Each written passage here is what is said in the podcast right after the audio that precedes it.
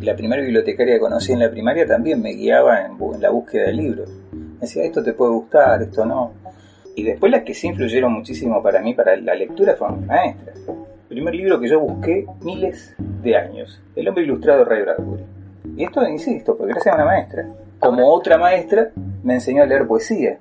Me hizo escuchar a Serrat cantando a Machado y me enganché leyendo Machado, que fueron mis dos primeras lecturas entre adolescente y niño que tuve. El oficio de leer, un podcast del Laboratorio Sonoro, con Andrea Calamari. ¿De qué color es la cebra? ¿Será amarillo como el león? Convertir líneas en una realidad viva. Eso aprendí a hacer a los seis años. Aprendí a leer y supe que no podría dejar de hacerlo. No pude hacer otra cosa que leer y supe también que empezaba a formar parte de una especie, la de los lectores. Desde entonces busco lectores por todas partes. Hoy voy a charlar con Mario Gluck. Mario es profesor universitario, es investigador e historiador. Me interesa hablar con él para saber qué lee y sobre todo cómo lo hace. Cómo lo hace alguien que se dedica a leer huellas en el pasado.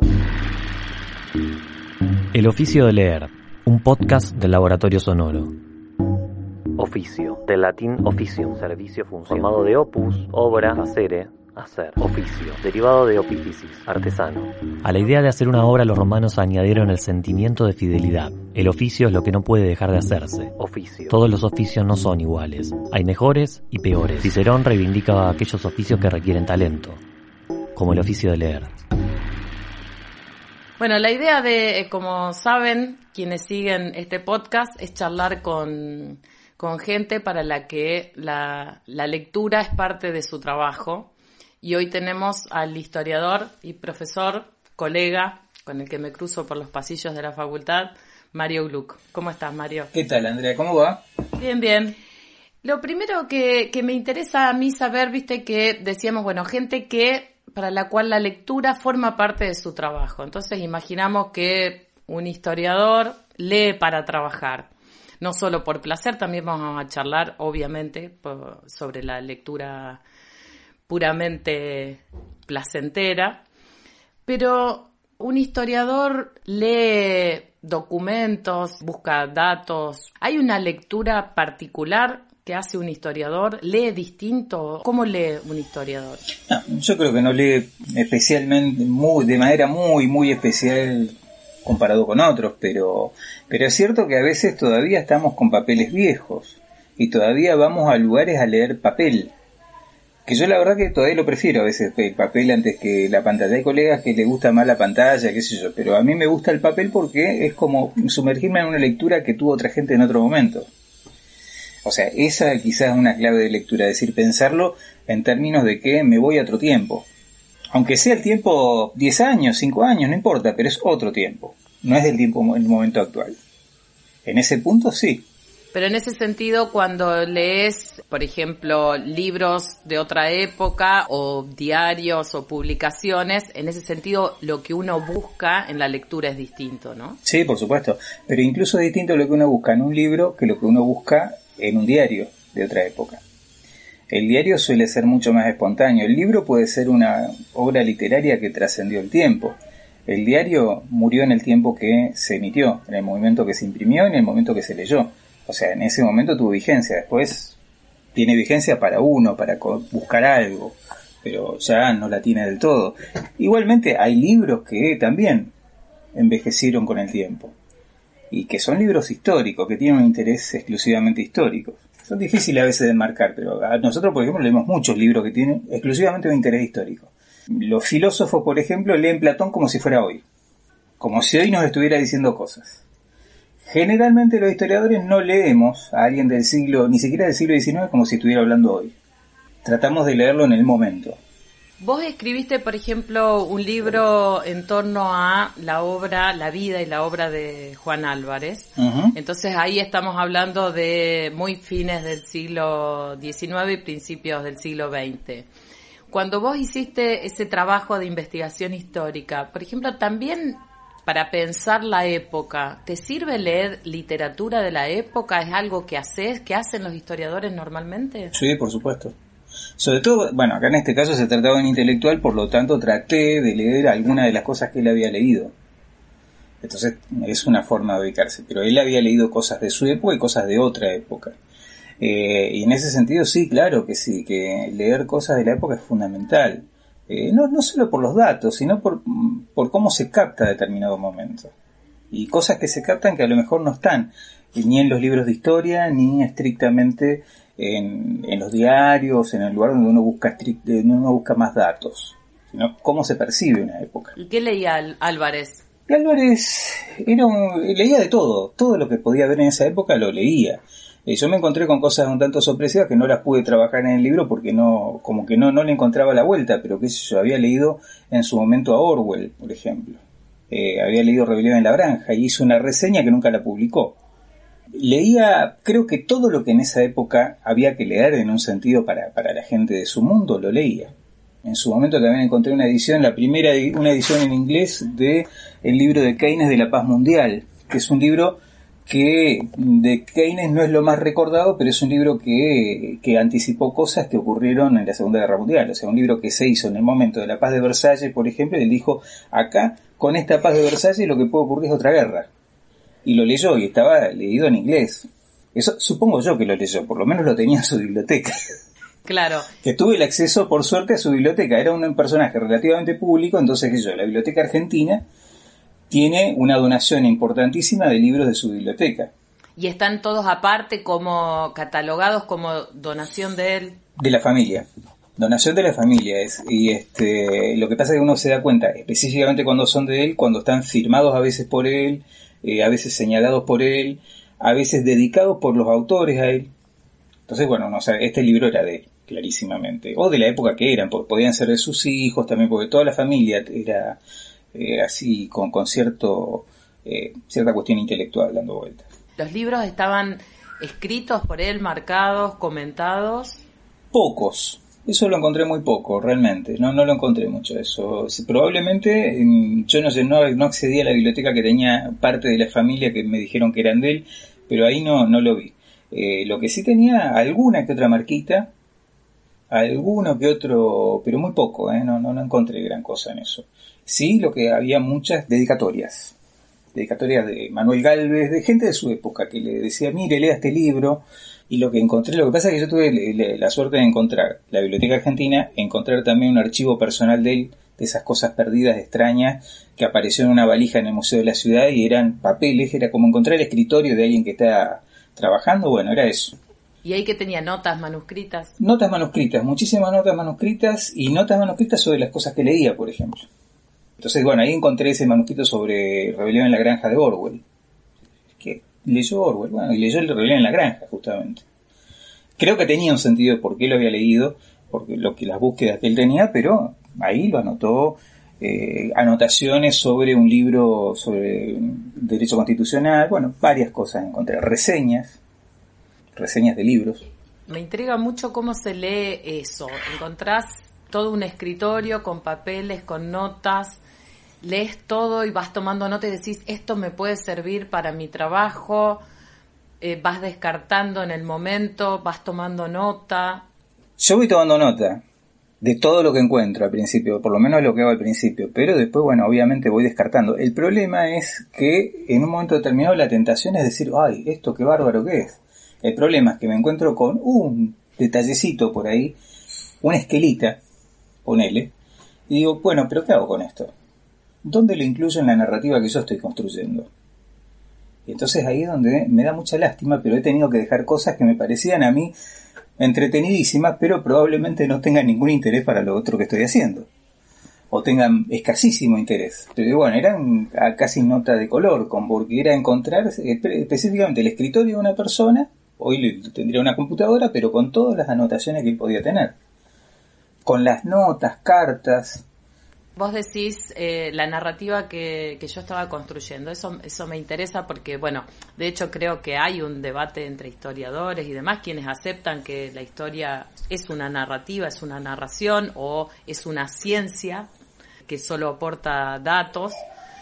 Entonces, en ese sentido, hay una valoración en cuanto a la, pensando en la lectura, ¿no? A esa narrativa que yo quiero hacer o decir, esto tiene un valor histórico, pongo entre muchas comillas, objetivo, que aunque no aporte a la narrativa, tiene que estar igual. Lo que pasa es que todo depende, o sea, esta cuestión, una, narrativa para mí no está opuesto a, a científico. Si uno parte de que los científicos tienen una hipótesis y uno trabaja a partir de esa hipótesis, más allá de que no la confirme, generalmente uno no la confirma, lo único que hace es reconstruirla y hacer otra cosa, pero sigue esa hipótesis. Y si no siguiera esa hipótesis, tendría una colección de cosas que eh, serían excesivamente caóticas, ¿no? no se entenderían. De hecho, hay libros de historia así, libros de historia que meten toda la información. Bueno, eso es como no decir nada. Eh, uno busca esa hipótesis. En la, narrativa histórica uno tiene que buscar una, uno tiende, y creo que es lo mejor, buscar una hipótesis dentro de un libro de historia.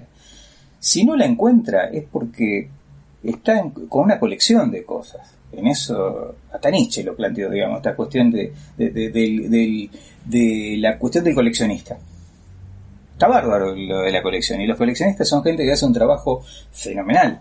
Ahora, la colección por sí misma es como que no, no, no dice nada. No, no, veo que diga nada. Por eso no es opuesto y al contrario. Yo creo que es la, es la forma de encontrarlo. Si no, uno sí, por coleccionar yo hubiese transcrito todo y ya está tenía 500 páginas de libro que eran absolutamente legibles, porque no se entendía, caótico, digamos, podía llegar a ser. Claro, porque también hay una hipótesis del lector ahí. Exacto. Así como hay un, lector cualquiera entra con una hipótesis también, ni hablar a alguien que va a buscar algo de historia, va a tratar de, armar algo con eso. Acá una ventaja que yo tenía, que la, la encontré después de, revisarlo bastante ese archivo, era que él mismo era historiador y él estaba construyendo una narrativa también. No sé si buscaba que alguien encontrara eso, pero pensaba como historiador. Entonces tenía las cosas ordenadas de una manera muy particular que a mí me resultaba hasta familiar. ah, mira, el tipo ordenó las cosas de esta manera. Por ejemplo, la correspondencia, que esa la encontré en otro lugar. Encontré correspondencia de él. No encontraba primero la lógica de esa correspondencia. Eran cartas de escritores políticos de su época, cada una de esas cartas se correspondía con algún libro de él. Él se los daba, se los mandaba, y esas cartas eran la recepción de esos libros. Algunos comentaban y otros no. Otros decían, ah, la verdad que no lo puede leer. Muchas gracias, punto. Pero lo guardaba. Y junto con eso ponía las reseñas que se habían publicado de esos libros. Entonces, bueno, ahí estaba una lógica. El tipo había ordenado todo de una manera, para mí era perfecta. El problema es que también me podía engañar con eso pero no puedo quedarme con lo que él me dice del mismo. Claro, estaba pensando en la posteridad, suponemos. Sí, totalmente. Claro. ¿Por qué se llama la Biblioteca de Rosario Juan Álvarez? ¿Cuándo se lo pusieron ese nombre? Ese nombre se lo pusieron en el año 55. No casualmente, cuando cayó el peronismo. O cuando fue golpeado el o sea, cuando se dio el golpe del peronismo. Porque mm, una parte de la sociedad rosarina lo tomó a Álvarez como una especie de símbolo del antiperonismo. Entre otras cosas porque lo había destituido de la Corte Suprema el peronismo, cuando él era Procurador General de la Nación. Pero aparte, la, la, cuestión era una cuestión también de justicia en un punto porque él había sido el fundador de la biblioteca. Él y Camilo Muñagurria y bueno, después Lobel, otro de los grandes bibliotecarios que tuvo la ciudad. Lobel fue el que ordenó toda esa biblioteca, él la fundó. En el 1910 él fundó esa biblioteca. Pero no se llamaba así. No, no. Es la Biblioteca Argentina. Pero sí, se llamó por eso. O sea, después, bueno, se le fue dando distintas significaciones. Bueno, la verdad que era un nombre que, que correspondía. Aparte, él había comprado los ejemplares al principio, buscó las donaciones, digamos, bueno, hizo todo ese trabajo. Pero sí, esas cuestiones, digamos, de, de, cómo leía él, eh, yo lo, nunca tuve una hipótesis de cómo leía él estrictamente. Eh, creo que en general era bastante sistemático cuando leía bastante sistemático y bastante ordenado, digamos. ¿Y vos cómo sos para leer? ¿Sos metódico? Recién dijiste que era sistemático Don Álvarez. ¿Vos en tus lecturas. ¿Sos sistemático? No, no mucho, ¿eh? no, lamentablemente no mucho. Ahora soy sistemático para dar clases o cuando tengo que armar un trabajo, alguna cosa así, ahí sí, pero al mismo tiempo me disperso con muchísima facilidad. Pero cuando he leído, por ejemplo, yo no soy un tipo que ha leído las obras completas de nadie. Viste que hay gente que dice, me enganché con tal autor y leí, yo leí un libro de un tipo y ya está, no, no puedo leer más a lo mejor. Hay gente que no, no me engancha. El único que me ha enganchado para leer, no te digo la obra completa, porque nadie sabe cuál es la obra completa, es Borges. Pero también porque es corto, esa es otra. Los libros gordos a veces no los puedo terminar. Por eso no, no soy muy sistemático. Yo no, no, he podido seguir a un autor. Cuando lo he intentado, me pasó de leer el primero, me encantó, segundo y el tercero ya no sé si lo terminaba. Y ya el cuarto directamente ni lo intentaba. O sea, es una cuestión, por eso no soy sistemático en ese sentido y tampoco he sido sistemático en decir, bueno, voy a leer eh, la literatura francesa del siglo XIX. Cuando lo he intentado no me salió.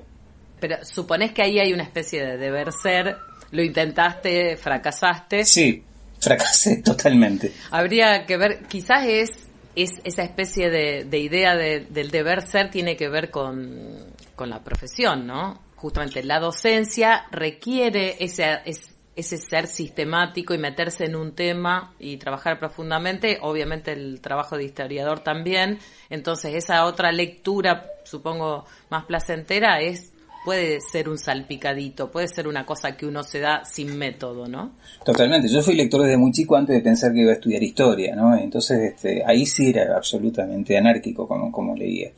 Eh, y sigo siendo loco en el tema de la literatura, salvo, bueno, a veces, o sea, dar clases, yo cada vez leo menos por placer, leo más profesionalmente que por placer, hace bastante, no sé si le pasará a todo el mundo, pero en el momento que uno empieza, no sé, a tener que dar más clases, uno se siente más responsable, uno va perdiendo la memoria, entonces tiene que leer de vuelta todo para dar una clase, entonces es como que uno se ha vuelto más sistemático en ese punto. Pero el deber ser también es por una cuestión de que también cuando uno dialoga con otra gente, dice, no, porque vos leíste, leíste a tal autor, eh, sí, pero leí no solo de tal autor, porque no pude leer más. no tengo ganas de leer de otro. Entonces, bueno, ah, pero tendrías que leer tal otra cosa, y ahí ya directamente no puedo leerlo más. Ahí, si alguien me dice eso, chao. Claro. Eh, es la peor recomendación que me pueden hacer. Bueno, ¿y qué leías cuando empezaste a leer? Decías, a ver, ¿te acordás cómo empezaste, cuándo? ¿Qué leías? ¿Había biblioteca en tu casa? No, no había biblioteca en casa. Prácticamente no. Ni mi papá ni mi mamá eran lectores. Muy poco. Había libros. Familia judía, siempre hay libros. Libros eh, religiosos. Mi abuela tenía pilas de libros porque era muy religiosa. Era jasídica, era ortodoxa, entonces tenía muchísimos libros de religión, de rezo. Pero bueno, estaban en yiddish o en hebreo, en hebreo en realidad la mayoría de ellos, y obviamente no los entendía. Pero en casa sí había libros también de religión y esas cosas que fueron quizás los primeros que leí. Que yo no sabía ni de qué se, ni quiénes eran. Con los años supe que eran grandes literatos los que escribían eso. Había una colección, por ejemplo, un libro que, lo tengo por acá, eh, se llamaba Tradiciones y Costumbres Judías. Y cada una eh, tomaba cada una de las festividades judías y al final, de, de contar cómo eran, cómo se preparaba y todo, ponían un cuento relativo a eso. Un relato. Esos relatos eran, después me enteré que eran grandes, pero tremendos escritores los que lo habían hecho. Pero bueno, yo no sabía y los había leído. Y después las que sí influyeron muchísimo para mí, para la lectura, fueron mis maestras, mis maestras de la primaria. Cuando, cuando hablábamos antes, saqué quizá el primer libro que yo busqué miles de años, El hombre ilustrado Ray Bradbury. Una maestra nos había contado parte de la historia, de la historia la historia inicial, digamos, el hombre tatuado, del que lo va a ver, de que empieza a contar nos leyó un par de cuentos de, dentro de ese libro, o uno quizás, y yo durante fácil seis años estuve buscando ese libro. No lo encontré por ningún lado, tenía nueve, diez años. Lo encontré mucho más grande y ahí lo pude leer. En el camino leí otros de Ray Bradbury. Leí este, Crónicas Marcianas, leí este, Las Doradas Manzanas del Sol y este no lo encontraba. Ese fue el libro más deseado y cuando lo leí la verdad que no me decepcionó lo más mínimo fue quizás la primera novela que leí. Y esto, insisto, porque gracias a una maestra. Como otra maestra, me enseñó a leer poesía. Me hizo escuchar a Serrat cantando Machado y me enganché leyendo Machado, que fueron mis dos primeras lecturas entre adolescente y niño que tuve. Estoy pensando que con todas las personas que hablé hasta ahora, eh, no todos tienen, han tenido maestros así, también es una cuestión generacional, me, me parece, pero digo, yo soy generacionalmente como, como vos y yo realmente no tuve ni una sola maestra, ni profesora, ni profesor, ni nada que, que me incitara la lectura. También vengo de una casa sin un solo libro, ni uno. Eh, pero siempre me gustó leer, entonces era ir a la biblioteca de la escuela o la biblioteca del pueblo y esa búsqueda caótica, sin guía, digamos, sin curaduría de, de lectura. Y, después uno valora lo que es que alguien te inicie en algo. Entonces es muy raro esto que haya sido en la primaria, ¿no? Sí, fue en la primaria. Y la otra que me, la, biblioteca, la primera bibliotecaria que conocí en la primaria también me guiaba en, la búsqueda de libros. Me decía, esto te puede gustar, esto no. Este, yo no sé, en una época también propio de, de- tenía 11, 12 años, que estaba buscando cosas así de religiones y saqué de la biblioteca de la escuela así hablaba Zaratustra, creyendo que estaba hablando de Zoroastro y no, me decepcioné totalmente, que está Nietzsche, pero no entendí absolutamente nada. Años después lo agarré y lo leí, pero en ese momento es como que, pero otras cosas que ella me había indicado, sí. Este, ella me indicaba, por ejemplo, mucha poesía española. Después me enteré que era poesía, por ejemplo, de la Guerra Civil Española. Miguel Hernández, Machado, Federico García Lorca.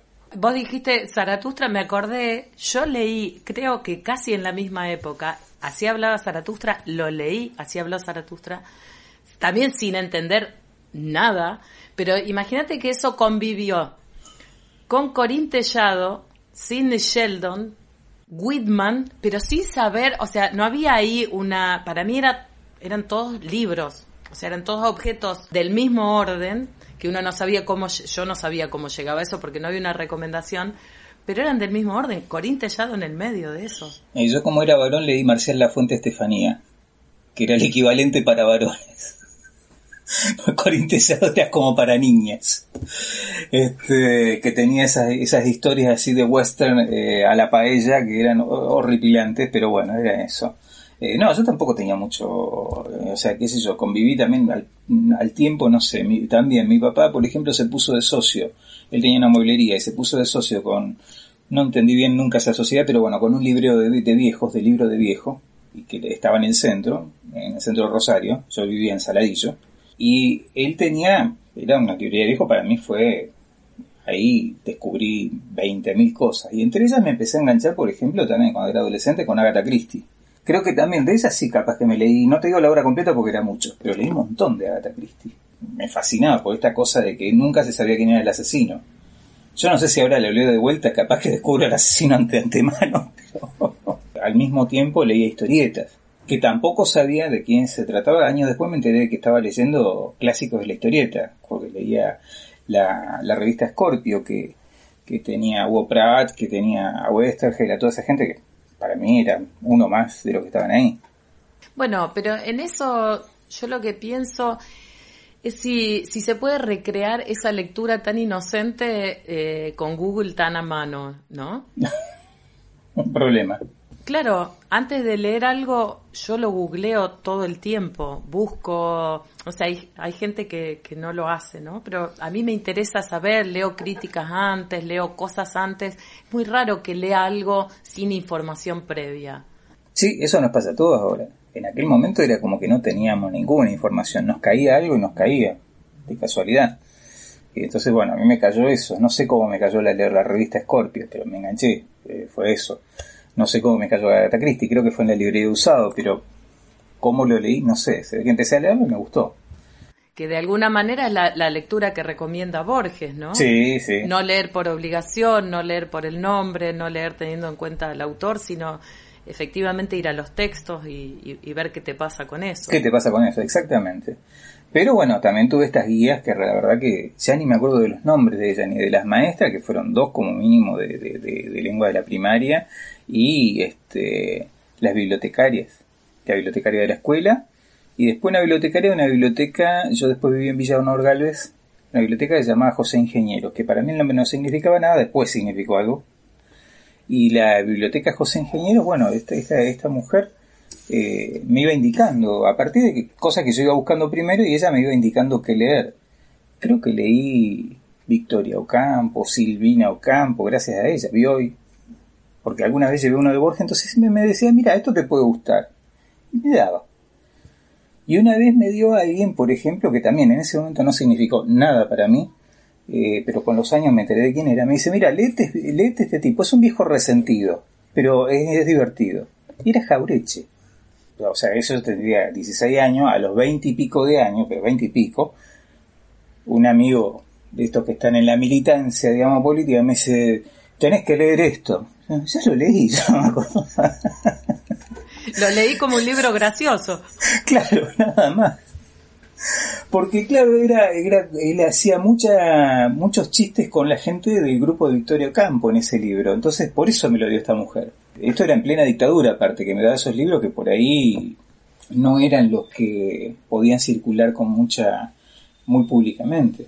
Me habías dicho, y, me quedé con eso dando vueltas, de una de las maestras que de alguna manera te hizo entrar a la poesía. ¿Qué te gustó ahí de la poesía, que es un género difícil para, para un niño, para un adolescente?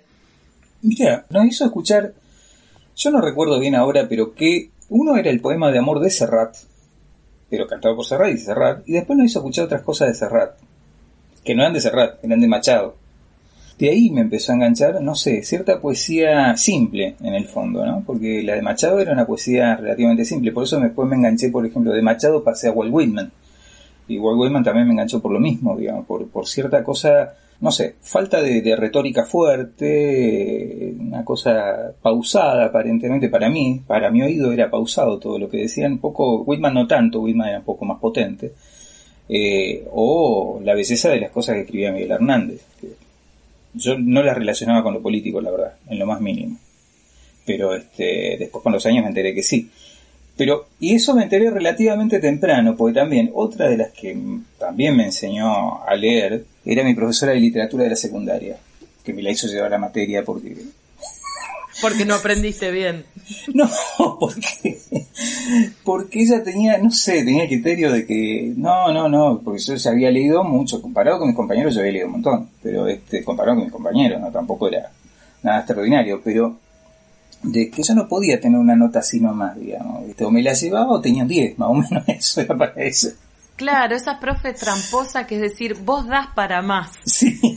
Pará, déjame hacer la plancha. Yo no quería dar para más. Claro, déjame hacer la plancha. Yo no quería dar para más, quería estar ahí, digamos, tampoco quería nada extraordinario, no, no me interesaba tener grandes notas, ni mucho menos, pero no sé, ella insistió, insistió, bueno. Pero es una persona que aparte fue la primera que me enseñó a escribir. O sea, que se tomó ese trabajo que no se lo tomaba habitualmente con el resto. Pero, y aparte que, bueno, yo por suerte durante toda la dictadura tuve profesores en la secundaria que eh, nosotros íbamos a una escuela de zona sur de Rosario, la escuela Drago, que las aulas tenían puertas placas, ciegas, que por dentro se cerraban y nadie entraba. El director eh, era alguien que tenía una cosa muy milica en todo, todos los aspectos. Nosotros estamos con saco y corbata, que no se te vaya a escapar, que la corbata era, era de tal color y si no era de tal color te echaban. Bueno, era una cosa tremenda. Pero los profesores fuimos descubriendo con el tiempo que estaban en contra de los milicos. Se empezaron a animar en el año 81, 82 a hablar, la mayoría de ellos. Entonces cerraron la puerta a placa y hablábamos de distintas cosas. El profesor de contabilidad, por ejemplo, es el primero que me habló de Galeano, de Gordo Galeano. Ahí era el lector de Galeano, tipo. Y esta profesora de literatura cerraba la puerta a placa y de lo que ella tenía que dar, daba lo que no podía dar y nos hacía leer si queríamos García Lorca, estaban prohibidísimos García Lorca, Miguel Hernández, todos los de la Guerra Civil Española estaban prohibidos, Neruda, todo lo que vos te puedas imaginar que estaban prohibidos en esa época, y nos los daba. Y nos decía por qué estaban prohibidos. Entonces teníamos esa, esa, esa, esa, esa ventaja. No todos los profesores eran así, pero recuerdo estos dos que realmente y, eran gente muy lectora. El profesor de contabilidad era un tipo muy lector, por ejemplo. Sí, por ahí son esos casos que de, de, una situación terrible sale algo bueno, que es decir, esa restricción, esa constricción a no poder eh, hace que aparezcan lecturas que, que, no necesariamente aparecen ahora en las escuelas primarias o secundarias donde se puede dar todo y, y no necesariamente aparece, ¿no? Hay veces que, que, esa, que esa restricción puede ayudar a que esto aparezca como, como un lugar casi de libertad de los docentes. Sí, en, eso es, eh, este, a veces cuento que también eh, otro, otro de los libros que también leí en mi adolescencia fue un tomo de la obra escogida de Marx y Engels, ¿Cómo llegó hasta mí eso? ¿Y cómo lo leíste? Bueno, eh, es que fue, fue raro porque fui a la casa de una tía mía, de mi tía Raquel, que sus hijos estaban en España, no estaban exiliados, pero estaban en España. Y no había muchos libros en esa casa, encontré dos.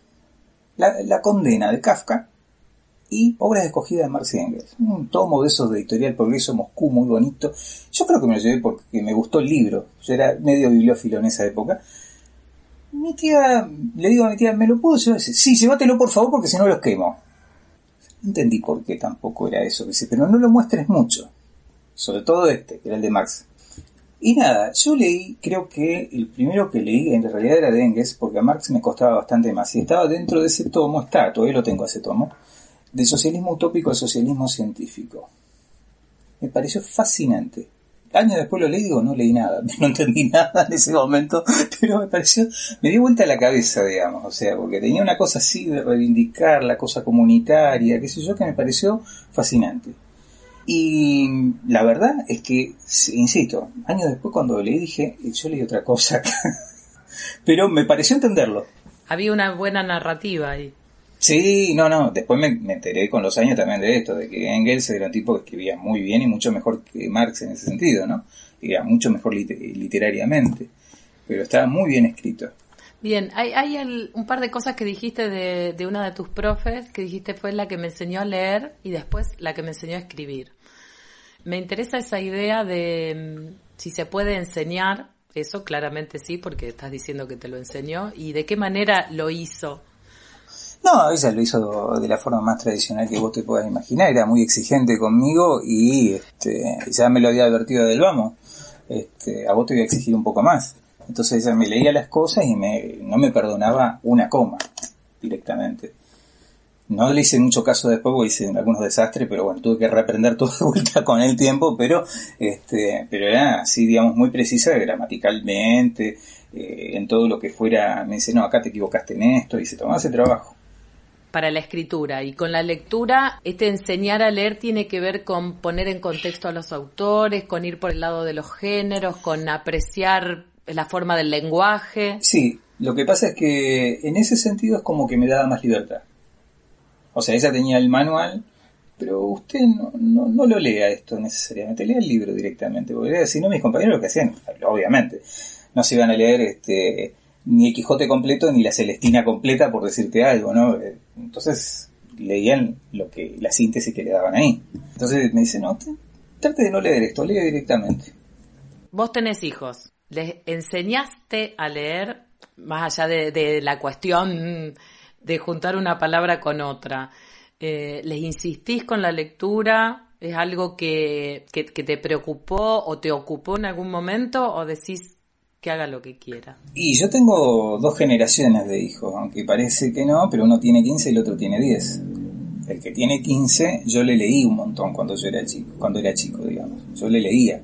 Insistí bastante con la lectura, pero bueno, él leyó hasta cierta edad, después desprendió aunque hizo cosas como ocultarme que leía a veces, porque no quería, no ocultarnos a los padres, digamos que somos lectores, ocultar, nos ocultaba que leía, que traía libros de la biblioteca escondida, biblioteca de la escuela. Pero este, no terminaron siendo grandes lectores ninguno de los dos, por lo menos por ahora. El más chico directamente ni siquiera quería que le leyera.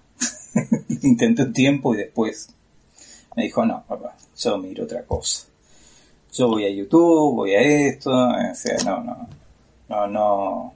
Yo siempre pienso en eh, estos programas de promoción de la lectura, fomento de la lectura, y que vos decís, vengo de una casa sin biblioteca y te convertiste en un lector, en un lector prematuro, también para leyendo cosas que gente de tu edad no leía.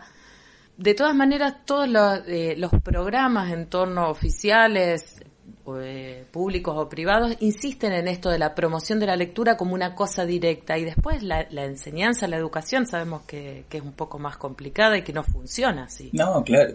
No, no, no, a veces no funciona, a veces, qué yo, este, creo que mis hijos también son, por lo menos de la boca para afuera, vos les preguntás, no, no, no interesa, no interesa. Después te enterás de que le interesa un poquito más de lo que parece. Pero de todos modos es porque están saturados de, ver esta tremenda biblioteca que tenemos la madre y, yo, digamos. Entonces están tan cansados de eso, es como que forma parte del decorado y me dice, ¿por qué no tiran un poco todas esas porquerías? Entonces, mm, es probable que sea por, por el otro, por, la contraria. Y sí, yo también desconfío tanto como vos de, de, los planes de lectura y de incentivar la lectura. Yo desconfío bastante porque, a ver, tampoco creo que sea fundamental. Hoy día hay otras opciones que a lo mejor no es la lectura tradicional. Eh, entonces, no, no veo que sea fundamental. Yo creo que ahí, si uno quiere buscar un tipo de narrativa, en los videojuegos también las hay. Eh, y a veces la construyen ellos mismos, o sea, tienen un, rol activo en eso. Entonces, ¿hasta qué punto? La cuestión del lenguaje, y sí, es cierto, se empobrece un poco más.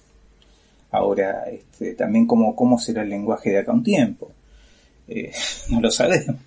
Entonces, este, yo creo que está bien, son buenas intenciones. Ahora, yo no sé si eso necesariamente va a ir a ayudar a que mucha gente lea más que antes. Probablemente alguna gente sí, pero otra gente no, hay que estar dispuesto a eso, si no, tampoco funciona eso. Sí, sí, probablemente sirva para tranquilizar conciencia de, del que lo hace, ¿no? Claro, claro, sobre todo eso, pero de todos modos, ponele, o sea, uno cuando, hasta cuando uno da clases, uno tira un montón de cosas a lo mejor. Y hay algún alumno que, que agarra alguna, pero no todos lo van a agarrar. Hay muchos que no les va a interesar, muchos que van a querer promover la materia y punto, y nada más. Hay otros que, bueno, mira, este punto, esta cosa me interesó, eh, pero no, no, no, no se logra con todo el mundo. Creo que lo mismo puede pasar con la lectura. Y cuando se impone por ello desconfío más todavía, porque es como que coercitivamente es más difícil todavía. O sea, uno llega a la lectura, yo qué sé, cuando yo por eso decía tan temprana, cuando uno llega tan tempranamente, a vos te debe haber pasado algo parecido, uno llega en la búsqueda de algo, en la búsqueda de encontrar, identificarse más de una vez, leía mucha literatura también para, con una cuestión de identidad, de identificarme con algo, para conocer cosas, y hoy día eso lo tenés resuelto por otras vías también. Si falta ese incentivo, la lectura por la lectura en sí, salvo que uno lo, lo pueda llegar, y eso es muy difícil para un chico chico, a que sea una experiencia distinta. Es decir, bueno, acá eh, hay letras, hay lectura, eh, hay una serie de cosas que son distintas a la imagen totalmente distintas. Pero eso, llegar a comprender eso, creo que se tarda un tiempo, no cualquier edad. Sobre todo porque es una experiencia más y hay tantas que uno no vive que decir, justamente yo creo que en esto que vos decís, narrativa hay en otros lados, conocimiento hay en otros lados, entonces ese mundo que en algún momento estaba casi circunscripto a los libros está está por un montón de otras vías. Entonces, en términos de experiencia, claro que es una experiencia distinta, pero así como es una experiencia distinta subir el Himalaya y no lo voy a hacer. Pero por eso, cuando se largan estos planes, bueno, te insisto, puede ser que de 100.000 personas a las que se llegue, haya, si hay mil que llegan a interesarse por algo que no conocían, está bárbaro. Yo creo que con eso uno podría decir, bueno, ya está, digamos, no hay mucho más que decir pero este, no todo el mundo, vos decís, bueno, vamos a hacer un plan para que todo el mundo haga teatro. Bueno, no todo el mundo se va a enganchar. Mucha gente sí, pero mucha gente no.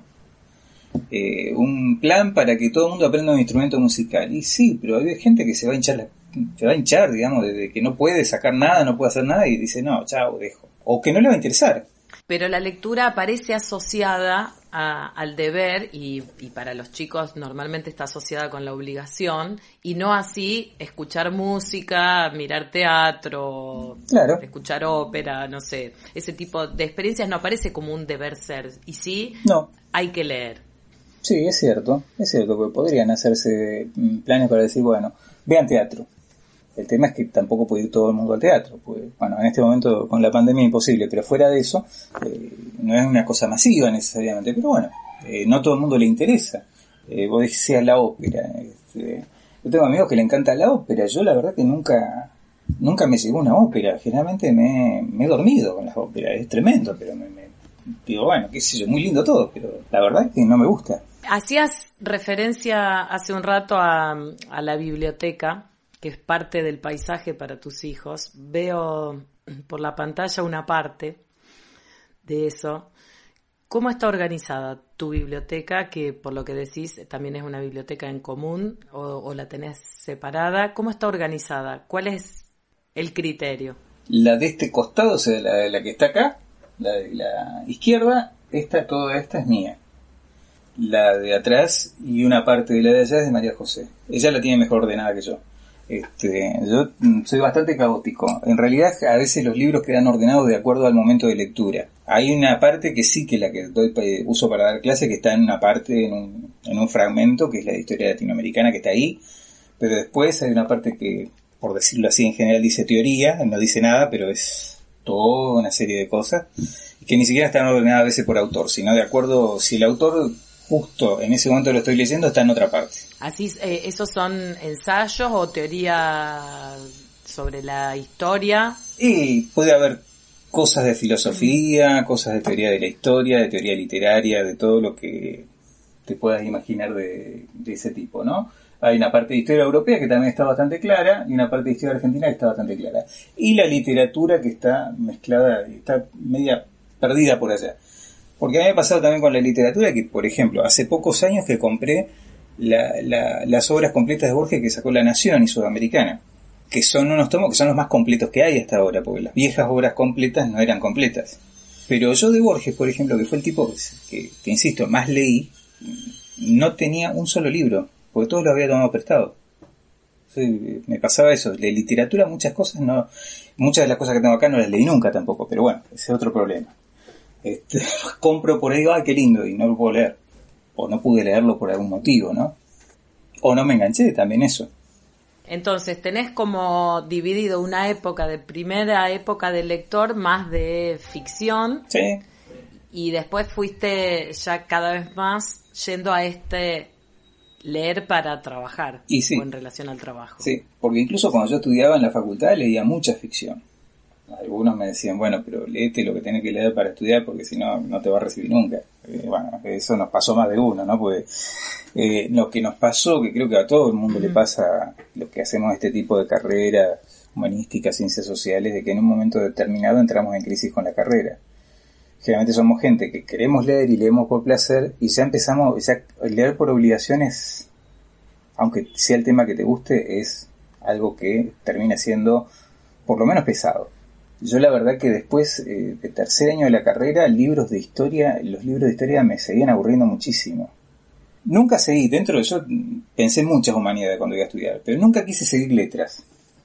Es la única que no quise seguir. Eh, de las todas que las variantes que se te ocurran, letras es la única que no quise seguir. Pero letra no la quise seguir por algo que después me enteré que modestamente Piglia decía que él tampoco estudió letras porque eh, justamente no entendía que le, obligaran a leer de una determinada manera, que sea sistemática la lectura de la literatura. Y yo tampoco no me bancaba eso. Entonces, pues bueno, historia, porque me gusta la historia, y llegué a la historia también por la literatura, no, yo no llegué por la historia en sí misma. No, no creo haber leído cuando era, ni cuando era adolescente, y, o, sí, cuando era adolescente no leí muchos libros de historia. Y en un momento determinado es como que entré en crisis con la carrera. Yo no puedo seguir leyendo esto. Si estoy leyendo, me engancho más a leer, este, por decirte algo, García Márquez que un libro de, de historia de acá. O algún clásico, incluso me engancho más a leer eso que esto. Claro, ¿y cuáles son los libros de historia mejor escritos? Que, que te gusten, decir, qué bien que escribe este historiador, que es casi como leer literatura, ¿no?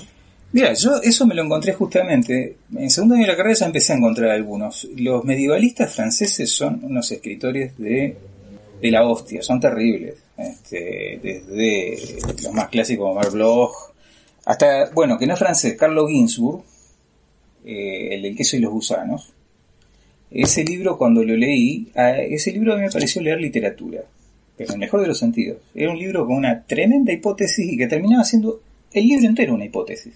Pero aparte me gustó la narrativa porque se iba eh, a- a contar una historia de un personaje casi menor, un este, molinero de Friuli, en la época del Renacimiento, encontró las actas inquisitoriales de ese señor y que podía contar una historia y con eso el tipo hace toda una hipótesis sobre la cultura popular en el Renacimiento. Y es uno de los libros, Ginsburg es uno de los tipos que mejor escribe dentro de la historiografía. Eh, Carlos Ginsburg es hijo de Natalia Ginsburg, Sí, sí, sí, sí. claro. Sí, sí. Eh, pero el libro es historia, o sea, no es eh, tipo Humberto Eco. No, no, no, no, no. Eh, Ginsburg es historiador. Es historiador y hasta epistemólogo, uno de los pocos epistemólogos que hay de la historia. Es eh, brillante en eso. eh, y cuando después leí otro, que era un libro de un texto supuestamente epistemológico, que es un texto co- relativamente corto, que se llamaba Raíces para un paradigma indiciario, digo, pa, esta es una forma distinta también de contar la filosofía, porque el tipo partía de hacer todo un recorrido epistemológico y la investigación a partir de Sherlock Holmes y llegar hasta Freud. Y empezaba en realidad con el hombre primitivo, digamos, pero encontraba el paradigma, el indicio en todo esto. Digo, ah, mira, esto me dio vuelta. Me hizo pensar las cosas de otra manera. Combinación de una tremenda hipótesis, un trabajo de investigación muy original y al mismo tiempo bien escrito. Y otra es una historiadora norteamericana que está muy vinculada a esto, que es Natalie Simon Davis, que es la de El regreso de Martín Garré. Este me parece uno de los libros más bellos, digamos, de la historiografía. En realidad, este, este libro tiene una historia muy particular. Originalmente fue una película. Era un personaje que, también en la época del Renacimiento, vive en un pueblito de Francia, se va un día a la guerra, a una de las tantas guerras que había por ahí, se había casado, vivía con una mujer, se va y diez años después vuelve. Estaba un poquito cambiado aparentemente, y si no te cuento toda la historia, pero estaba un poquito cambiado. Pero hay varios detalles ahí. En esa época no había espejos, no había retratos, prácticamente gente de los sectores populares no hacían retratos. Entonces todo el mundo dijo, ah, bueno, está un poquito cambiado. Y Martín Garré vuelve con su esposa, ta, ta, ta. Años después, termina volviendo el verdadero Martín Garré, que no era este. Cuando dijiste esto, no te voy a contar el final, eh, me acordé del el impostor inverosímil Tom Castro, el relato este de Borges. Exacto, o sea, eh, Borges eh, jugó mucho con los impostores. Ese es uno de los casos. El otro es la forma de la espada. Que también, y esas son reflexiones también de Borges sobre la historia muy... Bueno, eso es lo que me pareció interesante de estos libros también, que tienen mucho, si se quiere, también de las reflexiones sobre la historia, sobre lo borgiano, sobre la identidad. Eh, realmente es un libro increíble. El rol de la mujer, acá es, eh, creo que fue el primer libro que leí donde se planteaba, sin ser un libro estrictamente de historia de mujeres, eh, pero quizá uno de los primeros libros donde la cuestión de género está muy presente. De los primeros que leí, ¿no? Esto lo leí cuando hace muchos años. Y lo volví a leer ahora, porque en realidad lo leí hace muchos años y después volví a... Lo compré hace pocos años porque dije, bueno, lo quiero leer de vuelta para ver qué... qué y sí, sigue siendo un libro increíble. ¿Qué pasa? O sea, la verdadera protagonista es la mujer de Martín Guerre, que acepta un, un impostor como su marido. ¿Le cree, no le cree? Bueno, es toda una historia que la encuentra también en actas judiciales. Y eso, perdón, es ¿Eso es un género historiográfico? ¿Hay géneros en la historia? Y ese es un género, por ejemplo, que acá no se, no se cultiva mucho. Eh, hubo intentos, acá y hay intentos, sí, no, pero es un género, es un género que está vinculado, bueno, en el caso de Ginsburg él inventó incluso un término que es la microhistoria, historia de pequeñas cosas, ¿no? Este, que no es tan de pequeñas, o sea, es tomar un hecho puntual y a partir de eso establecer una hipótesis más general, no es que está contando simplemente la historia de alguien, sino hay una hipótesis sobre la sociedad, sobre la cultura de una época. Eh, y también otra que es una forma también que acá también se intentó por varios caminos, que es la, la historia de los sectores populares, digamos. O sea, una historia que de alguna manera rompe con lo tradicional de la historia pensada en términos de construir naciones y decir, bueno, acá están los grandes héroes, los grandes constructores de la nación. Que siempre hubo ese tipo de historia. Eh, no siempre tuvo rasgo, rango académico. Y muchísimo menos es, ha sido, en la Argentina, por ejemplo, no es conocida este tipo de historia a nivel masivo.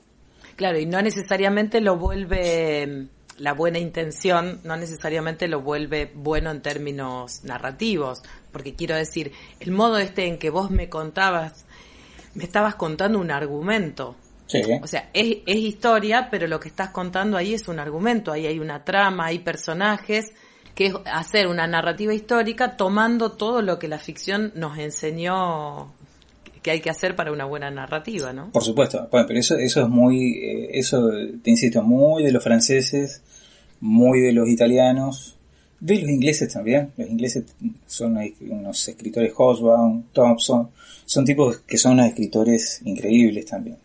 Hobsbawm, eh, lo, que ha escrito, por algo la, la popularidad mundial que tuvo Hobsbawm. Pero también tiene que ver con una, una cuestión idiomática, ¿no? Este, eh, lo que ellos dicen, lo que Hobsbawm dice en una frase, eh, un argentino o un español te lo dice en una página entera más o menos. Digamos, somos más barrocos, digamos, es casi por formación o por deformación. Un francés también te hace lo mismo, pero con mucha más sutileza, digamos, belleza, digamos, que, pero de todos modos son grandes narradores. Son grandes narradores. Tienen grandes hipótesis, son excelentes narradores.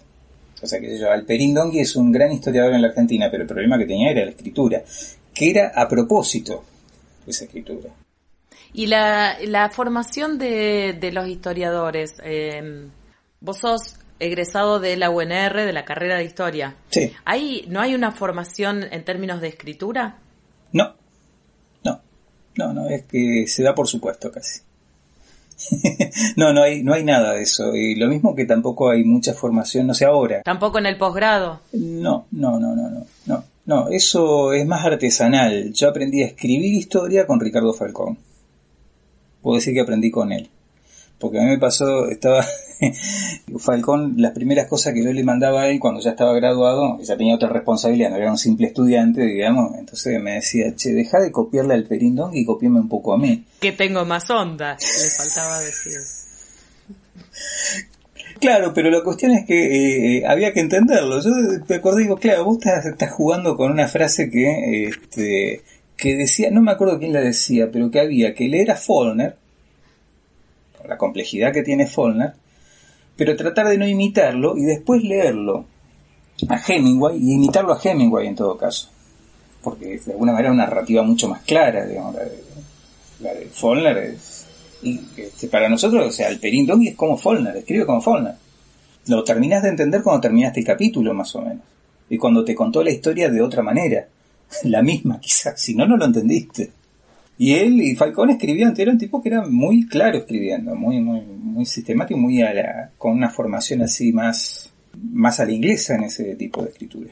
Sí, porque ahora pienso en relación a lo que me decís, que, que esa, esa enseñanza de que, tiene la narrativa es casi fundamental para, para un historiador. Pienso lo que dice Bartes cuando dice, ¿por qué enseñar literatura? ¿no? él, se lo pregunta para la escuela secundaria, pero dice, yo lo uso para la universidad porque me encanta.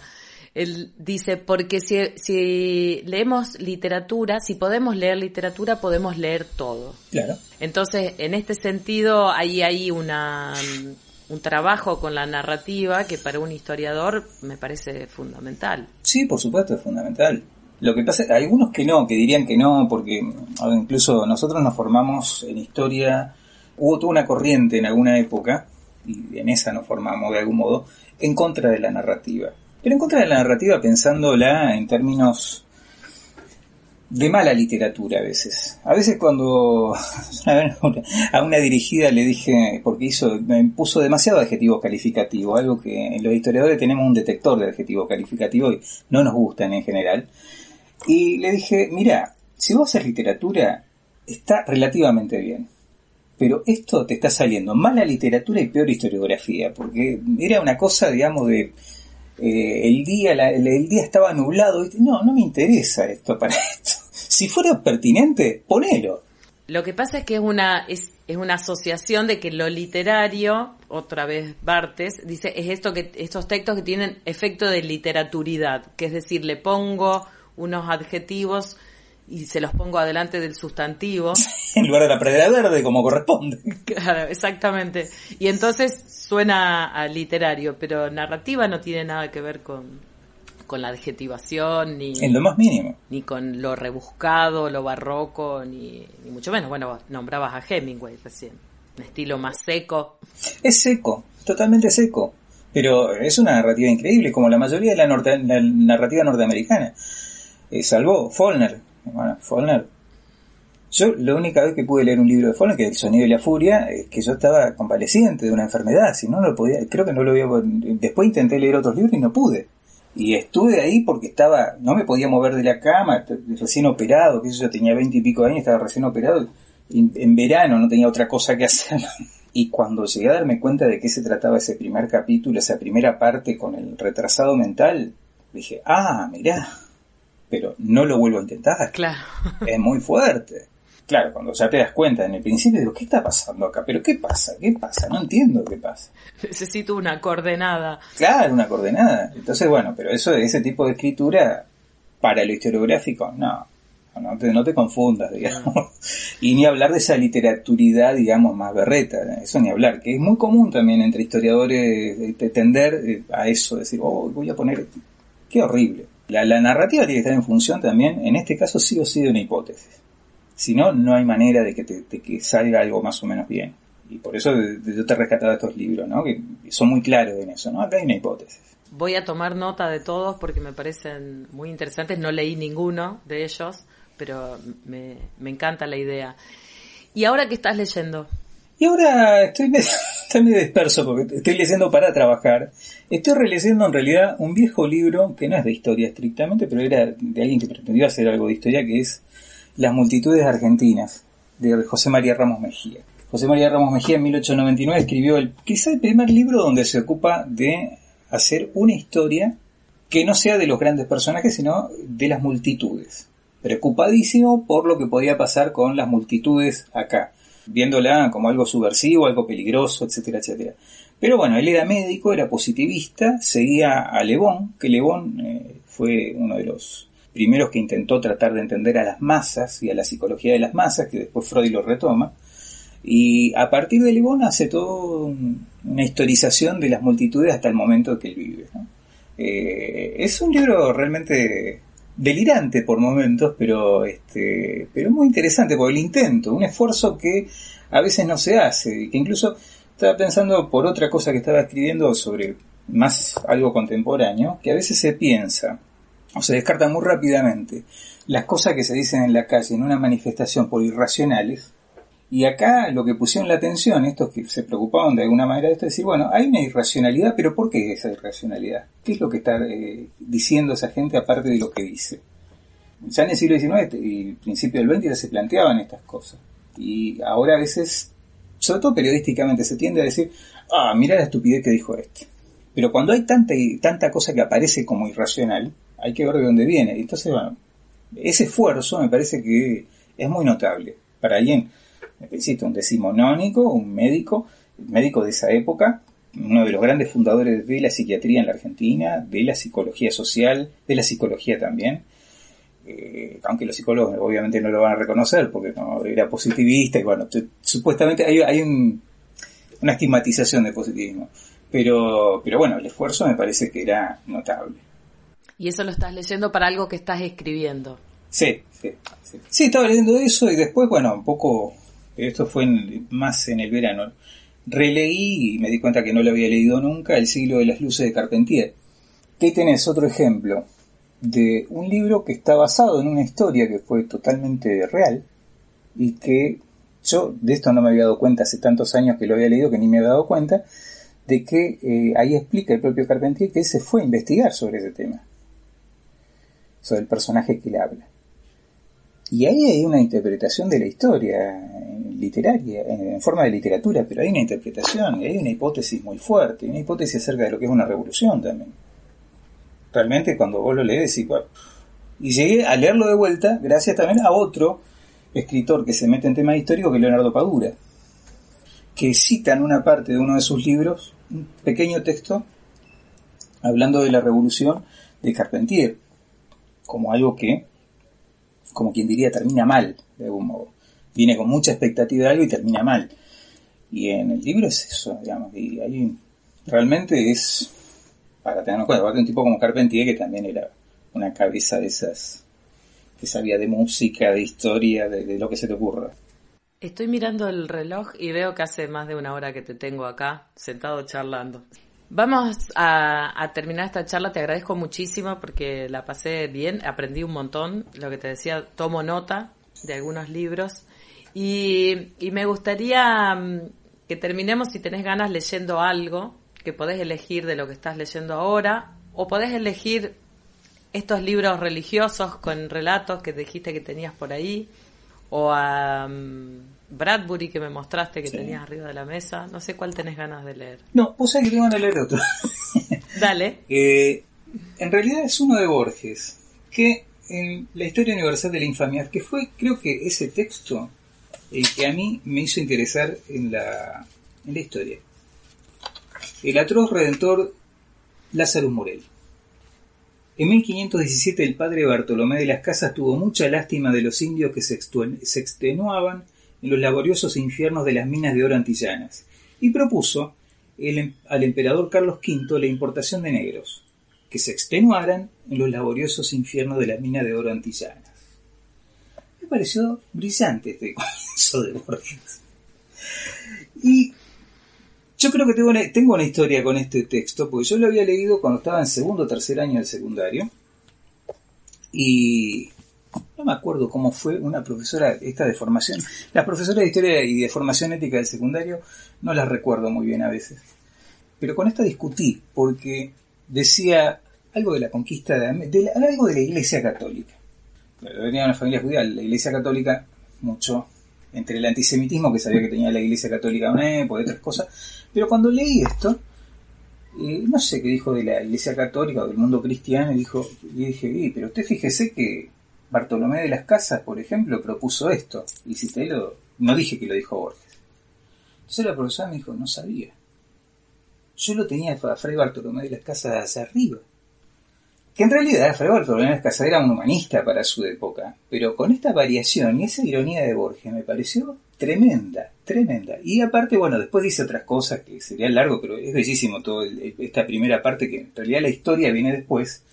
Pero cuando dice, bueno, todo, si no hubiese existido esta, esta curiosa variación, dice, de un filántropo, no hubiésemos tenido el jazz, no hubiésemos tenido las pinturas de Figari, no hubiésemos tenido la deplorable rumba al manicero, dice, la sierra Cénica, A lo Borges. a lo Borges. Pero, vos sabés que ese texto a mí siempre me, eh, siempre lo recuerdo como uno de los que me dio ganas de estudiar historia. Más que los libros de historia de secundario. Para saber si era verdad o no. En realidad yo ya le creía a Borges. Y en realidad era verdad lo que dice, no, no, no hay, no hay discusión, pero me llamó la atención esto, decir, a ver, este era un humanista, pero ¿qué propone? Los indios no, a los indios ya lo estamos explotando bastante. Traemos negro. Miércoles, ¿cómo es esto? Y era considerado un gran humanista, y para la posteridad fue un gran humanista, y lo fue, sí. Pero el problema es este, entonces esa contradicción siempre me queda dando vuelta, digo, ¿cómo es esto? Borges siempre ilumina sectores Totalmente. que impensados. Sí. Sí, sí, sí, sí, sí, no, en ese sentido es increíble lo- la, la- la capacidad que tuvo de, de armar un mundo con un montón de cosas. Mario, te agradezco mucho. La pasé re, la pasé re bien. Yo también, bárbaro. Bárbaro. Nos vemos. Nos estamos viendo. Saludos. Saludos. Chau, chau. Chao.